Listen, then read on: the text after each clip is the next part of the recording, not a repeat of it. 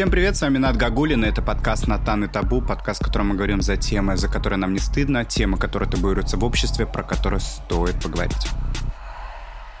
Сегодня у меня в гостях Мила Рубинчик, ее вы знаете из выпуска «Любовь на троих». Мила, привет. Привет, Натан.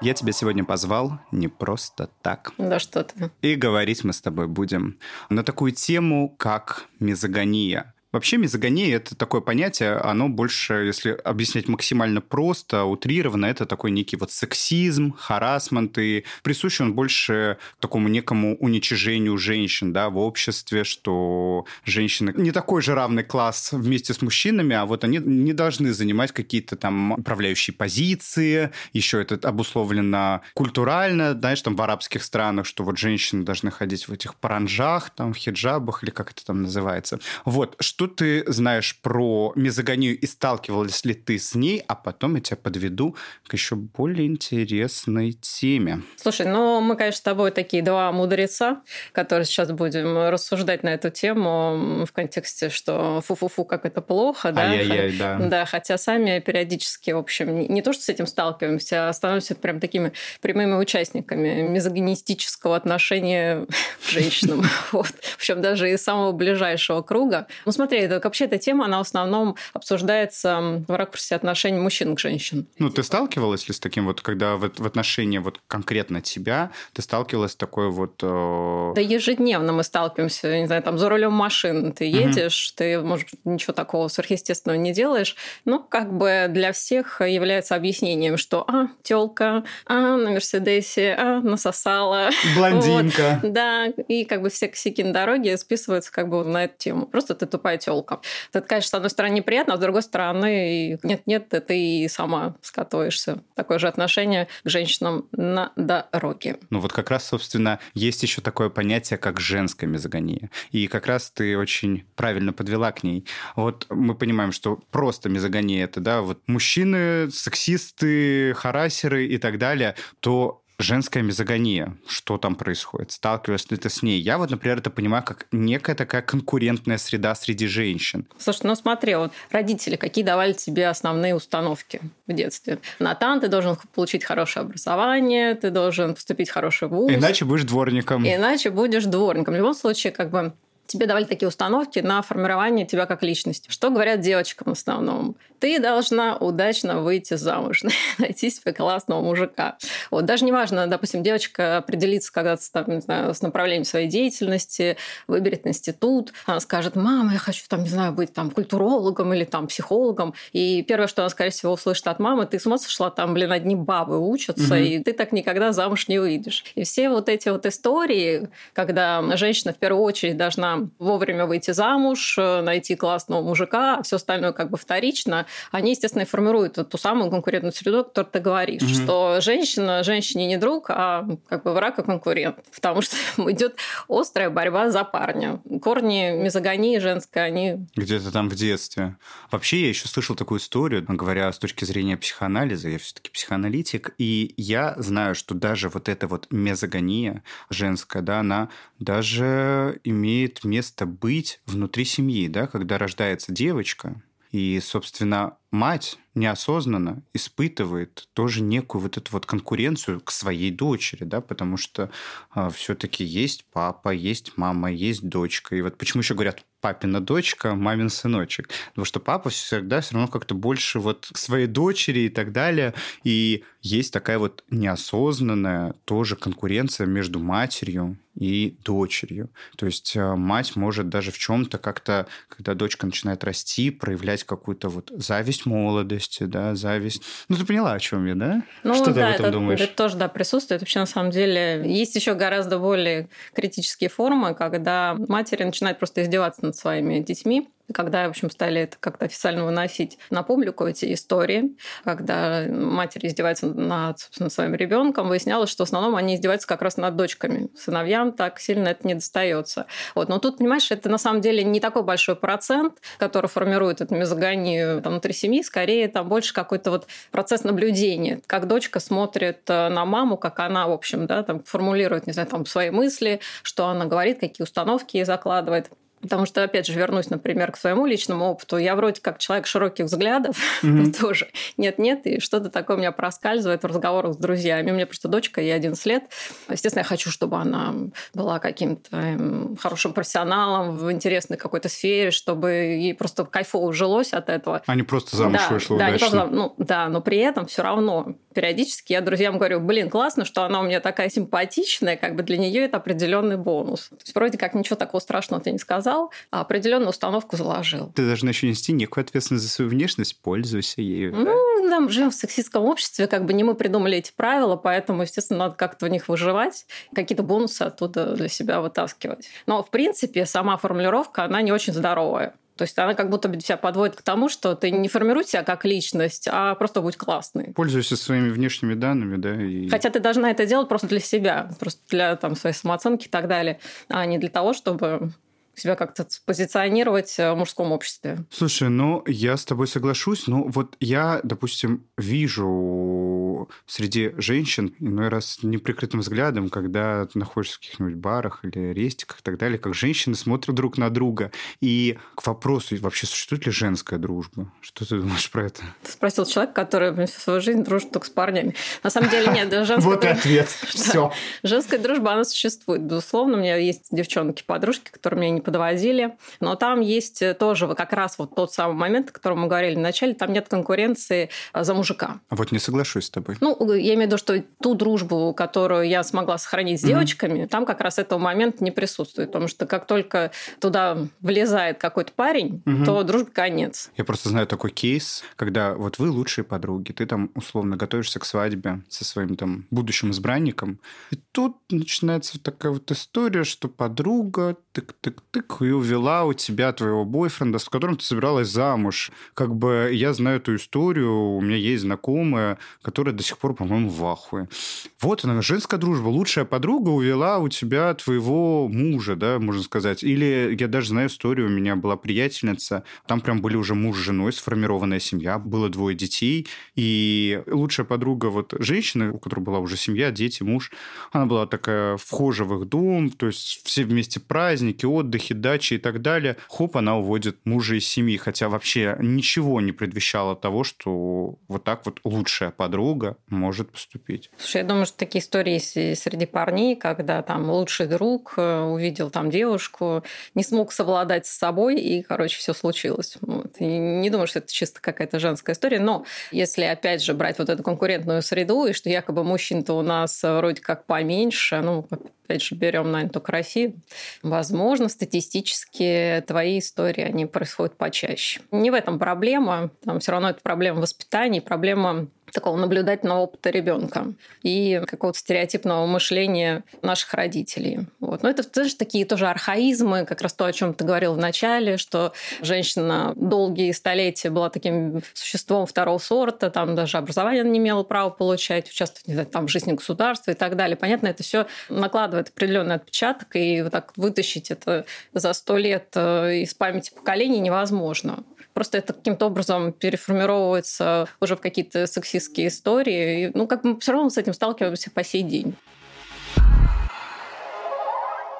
А если говорить о женской солидарности, она вообще существует? Что это вообще значит? Я вот слышу периодически эту фразу. Типа скидки, да, где-то стартанули, и девочки друг другу в чате написали. Вот тебе женская солидарность. Ну, тут смотри, какая история. Еще женская мизогиния – это, как правило, две истории с одной стороны, девочка хочет себя отделить от этого женского общества, то есть как бы либо стать, ну, не знаю, там на голову выше над ними, да, и поэтому угу. она начинает либо осуждать свое окружение, либо под давлением общественного мнения, да, он начинает как бы ну, подключаться к каким-то вот этим стереотипным историям про то, что какой должна быть мать, как должна выглядеть девочка и так далее. Либо она сама не соответствует какому-то образу, в котором ей комфортно существовать, и ей как бы удобнее осуждать всех остальных людей того уровня, которого он не может достичь, чтобы, ну, хоть как-то приподнять свою самооценку. Это что касается там, внешнего вида и так далее. Причем это уже какие-то крайние формы иногда приобретает. Например, не знаю, женщина, которая сталкивается там, там, с абьюзом, с изнасилованием, mm-hmm. вот этой mm-hmm. достаточно тяжелой историей. И главной судьи в этой истории как раз девочки, которые говорят, а блин, так она сама виновата Она угу. сама виновата, она к этому подвела, она выглядит как шлюха, не надо так как бы, собственно, демонстрировать свою сексуальность и так далее. Я сразу вспоминаю момент, что даже вы знаешь, есть такой термин гомофобия, да? Геи-ненавистничество, да, скажем так. Но я тут узнал есть у меня один товарищ, который рассказывал мне о том, что есть еще и внутри ЛГБТ-комьюнити, да, точно такая же гомофобия, да, когда одни геи ненавидят других. И тут к вопросу мизогинии, женской мизогинии и так далее. То есть, получается, в любой какой-то ячейке, в любом обществе есть такая, получается, какая-то внутренняя конкуренция. То есть, это больше про конкуренцию или ненависть людей друг к другу? Про что это? Про непринятие себя, я не знаю, какое-то, знаешь, такое самоотрицание, грубо говоря. Потому что мы все равно, когда общаемся с людьми, смотрим на них, э, мы акцентируемся как раз на том, что присутствует в нас самих. Вот. Mm-hmm. И, как правило, если мы активно что-то осуждаем, то это какие-то наши непроработанные проблемы. Вот. Поэтому, если там, не знаю, гомофобия внутри гей-сообщества, ну... Ну, типа, да, вот вы такие геи, а мы такие не геи, ну, как бы мы тоже геи. Это запутанная история. Я просто, когда это слушал, я говорю, слушай, ну, ты тоже гей. И вот другой чувак тоже гей. Ну, нет, он, он типа, как баба себя ведет, он вот, типа, очень ярко это себя проявляет, очень демонстрационно себя ведет, а, типа, так не должно быть. Я говорю, ну, блин, это же получается здесь, ну, человек хочет себя вот так проявлять, и это же нормально. Ну вот, это так себя вести не надо. И вот ты когда слушаешь, блин, а кто эти люди, которые диктуют то, как должен себя вести человек, так, как он должен себя проявлять? Понятно, что это какие-то вот установки из семьи и так далее. И возвращаясь вот опять э, к женской мизогинии, очень здорово, что ты подчеркнула то, как женщина транслирует свою какую-то идеологию, связанную вот, что ты должна быть мамой, да, в будущем хорошей женой. Если вдруг на улице улице встречается девушка с длинными ногами, короткими шортами или юбкой, там, каблуками высоченными, то она почему-то сразу шлюха. Да, вот эта демонстрация сексуальности, как раз то, о чем ты говоришь э, про геев, которые осуждают геев, которые якобы как-то ведут себя иным образом, потому что, в принципе, человек, может быть, тоже хочет себя проявлять в плане сексуальности точно так же, но не может себе это позволить и, соответственно, как бы высказывается в негативной форме. То же самое происходит и с девочками, которые осуждают девочек, которые хорошо выглядят, потому что не могут себе позволить не то, что не могут себе позволить, там, понятно... Не позволяют, может? Ну, не, ну как бы там все, и лень, и так далее, там целый комплекс, не знаю, там букет проблем. В общем, в любом случае они не соответствуют этому образу, а теоретически, конечно, хотели бы быть вот в этой касте, грубо говоря, да, таких классных девчонок. То есть это про зависть больше уже получается?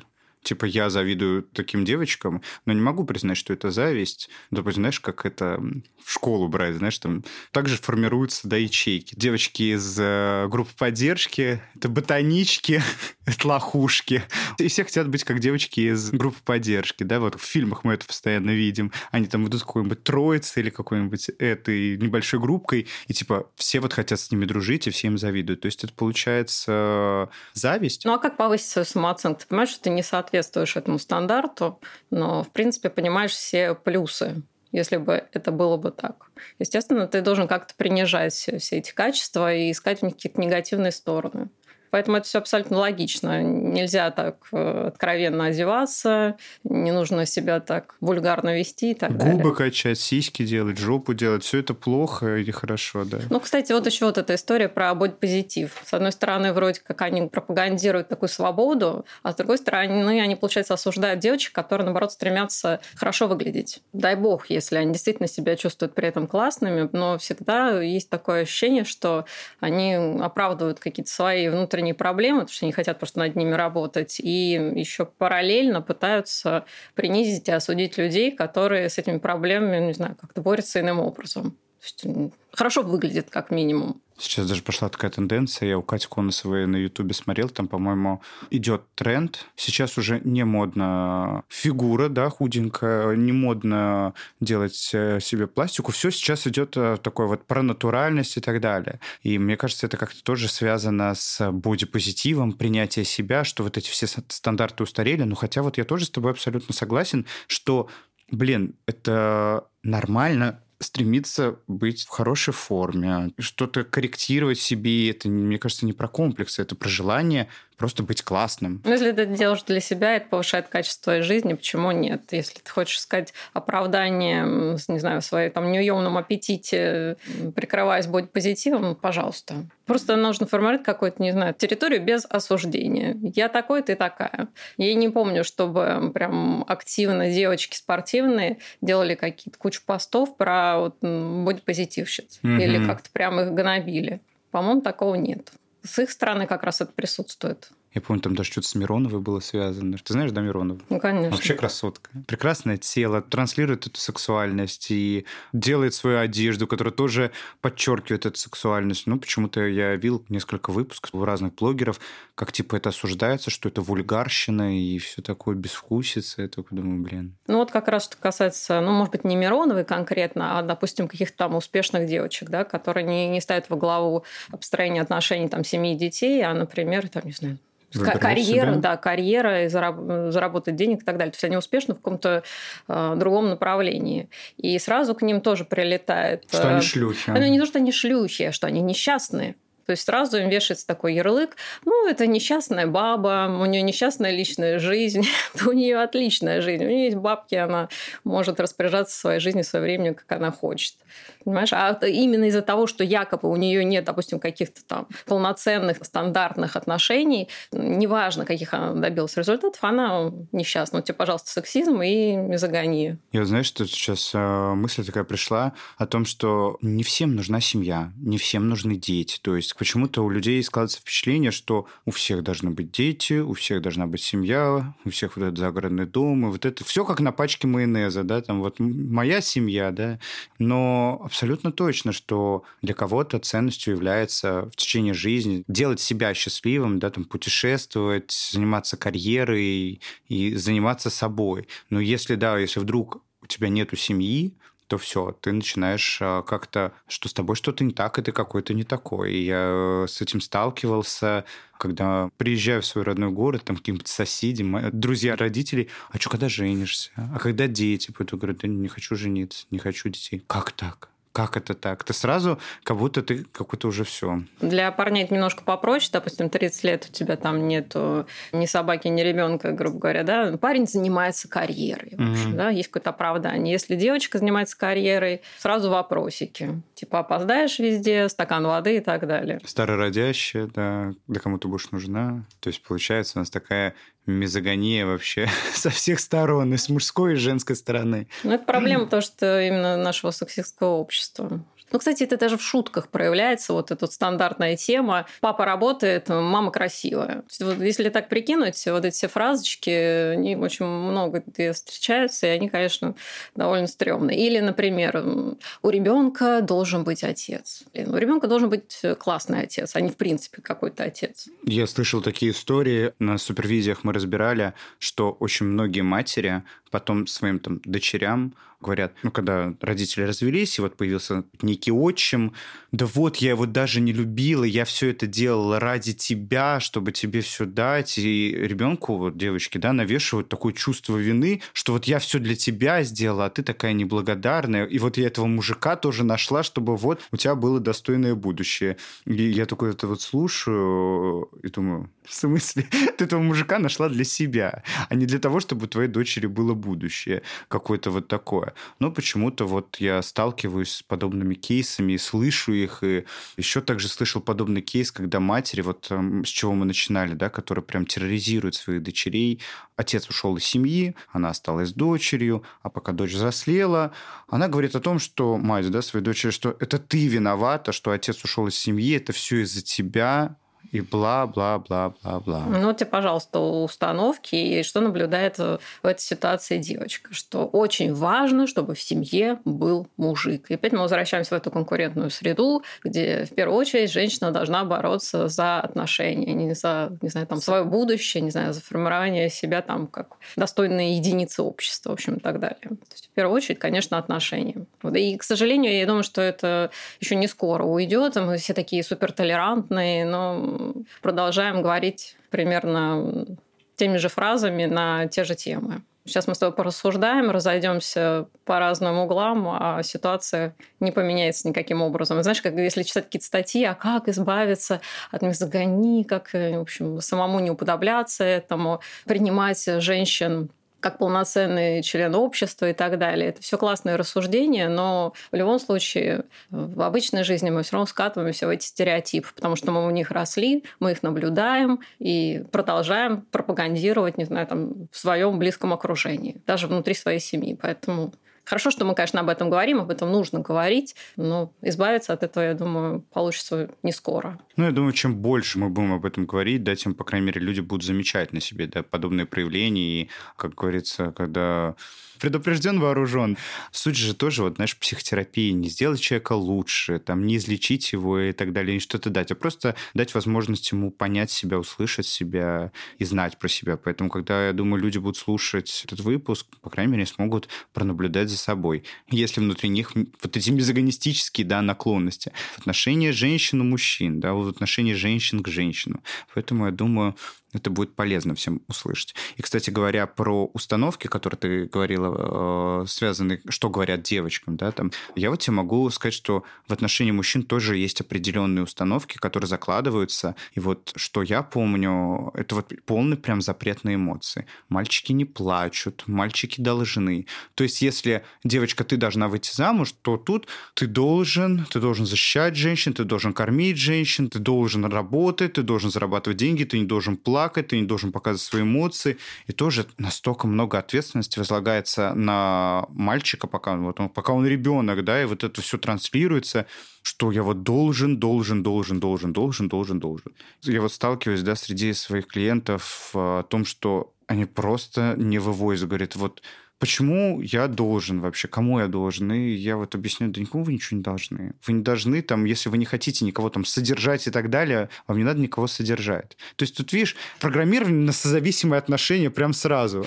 Именно у нас э, в нашем менталитете, по крайней мере, в 90-х точно так было. Вот я ребенок 90-х, поэтому что я наблюдаю, это вот история про создание созависимых ячеек общества. Ну, конечно, мужчина ничего не должен, это понятно. Он должен в первую очередь себе, как любой здоровый человек. Но если бы они еще параллельно с этим, понимаешь, не скатывались бы в осуждение насчет женщин, которые справляются со всеми ситуациями самостоятельно, понимаешь, какая история? То есть он ничего не должен, но при этом, если он видит э, сильную тетку рядом, он будет искать какие-то причины в чем ее сила, да, и как-то их обесценивать. Поэтому нужно тут, знаешь, в двух направлениях работать. Ты ничего не должен, но как бы и по идее принимай женщину как равноправного члена общества. Я знаю такую категорию мужчин, которые боятся как раз-таки сильных женщин. Женщина, которая зарабатывает, женщина, которая может все. Она красивая, она хорошо зарабатывает, она успешная, но они боятся таких женщин. А у женщин другая история. Им уже не нужен какой-то мужик, потому что она может то, то, то, то, то. Она вообще самодостаточная, и, соответственно, появляются проблемы с построением отношений. Если женщина такая вот самодостаточная и сильная. Есть такая прекрасная книга, называется «Мужчина в отрыве», о том, что сейчас начало происходить такое некое смещение ролей. Женщины стали слишком сильные, самодостаточные, а мужчины стали какие-то очень обрюзглые, ничего не хотящие делать, и какие-то такие вот залипающие за компом. Немножко история поменялась, да, вот сейчас то, что наблюдаю в 21 веке. Знаешь, я, честно говоря, прям такую критическую ситуацию не наблюдаю. Мне кажется, присутствуют как и такие работяги парни, как и водители диванов. И, собственно, среди женщин тоже есть до сих пор такие э, латентные содержанки. И короче, воительницы трудовые. Просто каждый должен найти какую-то свою удачную комбинацию, не оглядываясь о том, как это не знаю, там, происходит вокруг. Короче, не надо искать себе оправдания. Если у тебя какие-то там неполадки в личной жизни, скорее всего, проблема не в том, что ты такая сильная и много зарабатываешь денег. Там mm-hmm. какая-то другая проблемка закрылась. И парни, которые такие водители диванов, тоже сидят и осуждают красивых телок на дорогих машинах. Там тоже как бы, причина не в том, что у них как-то личная жизнь не сложилась, а в том, что они просто ни хрена не делают. И ищут оправдание, что типа женщины, они нужны только деньги и так далее. Просто они не могут, э, собственно говоря, себя как-то в этом обществе спозиционировать и чувствовать себя сильными, успешными, поэтому гораздо проще ходить и искать какие-то косяки в других людях. Согласен, согласен. Я еще знаю, что женская мизогиния очень ярко себя проявляет, мне кажется, в женских коллективах, да, на работе, когда за подлянки друг другу женщины устраивают, а если еще женщина-босс, то это вообще, мне кажется. Что, ты знаешь что-нибудь про это? Ты сталкивалась с этим или у тебя, может быть, был подобный опыт? Я лично с этим не сталкивалась, потому что никогда не работала в каких-то там женских коллективах или в найме. Так мне повезло. Но все это тоже легко объясняется, опять же, конкурентной средой, что женщина должна найти свое место, она должна в этом коллективе каким-то образом победить. Поэтому причины все те же самые абсолютно зависть. Смотри, если это женская корпорация, там нет борьбы за мужчин. Получается только исключительно конкуренция и зависть? Ну, конкуренция и зависть, да. Ну, я слушай, а среди мужчин там прям понебратство и поддержка, да? Все друг другу помогают продвигаться по служебной лестнице. Братишка. Ой, да я уступлю тебе место, конечно. Я не хочу быть генеральным директором, Серега. Давай. Будешь ты. На мое место. Ты такой классный. Видишь, какая классная мужская солидарность. А ты говоришь. У нас такого нет. Мне кажется, очень яркое проявление, когда женщина является да, руководителем какого-то направления и так далее, и мужчина у нее в подчинении. Я, у меня есть такая приятельница, она, причем одна женщина в мужском коллективе, занимает руководящую должность. Вот он ей там прилетает, конечно. Все так удивляются, с таким пренебрежением относятся к этому. Поэтому вся наша жизнь какая-то одна сплошная мизогиния в отношении друг друга. Но женщин, знаешь, в основном, каких женщин в больших корпорациях пытаются как-то принизить, да, которые выделяются. А либо, либо хорошо выглядят. То есть, опять же, это сексистские всякие вот эти штучки, что сейчас она найдет какого-то мужика в этой компании, который поможет ей двигаться по служебной лестнице, и, ну, так далее, так далее. То есть в любом случае мы нет-нет, доскатимся в, общем, в эту историю конкуренции за отношения, отношения с мужчиной и каких-то бонусов от этого просто какая-то там хорошая работящая девочка в очках, не знаю, там плюс там 20 лишнего веса, кто будет ее там гнобить? Она будет лучшей подружкой. А придет какая-нибудь королевна на каблуках.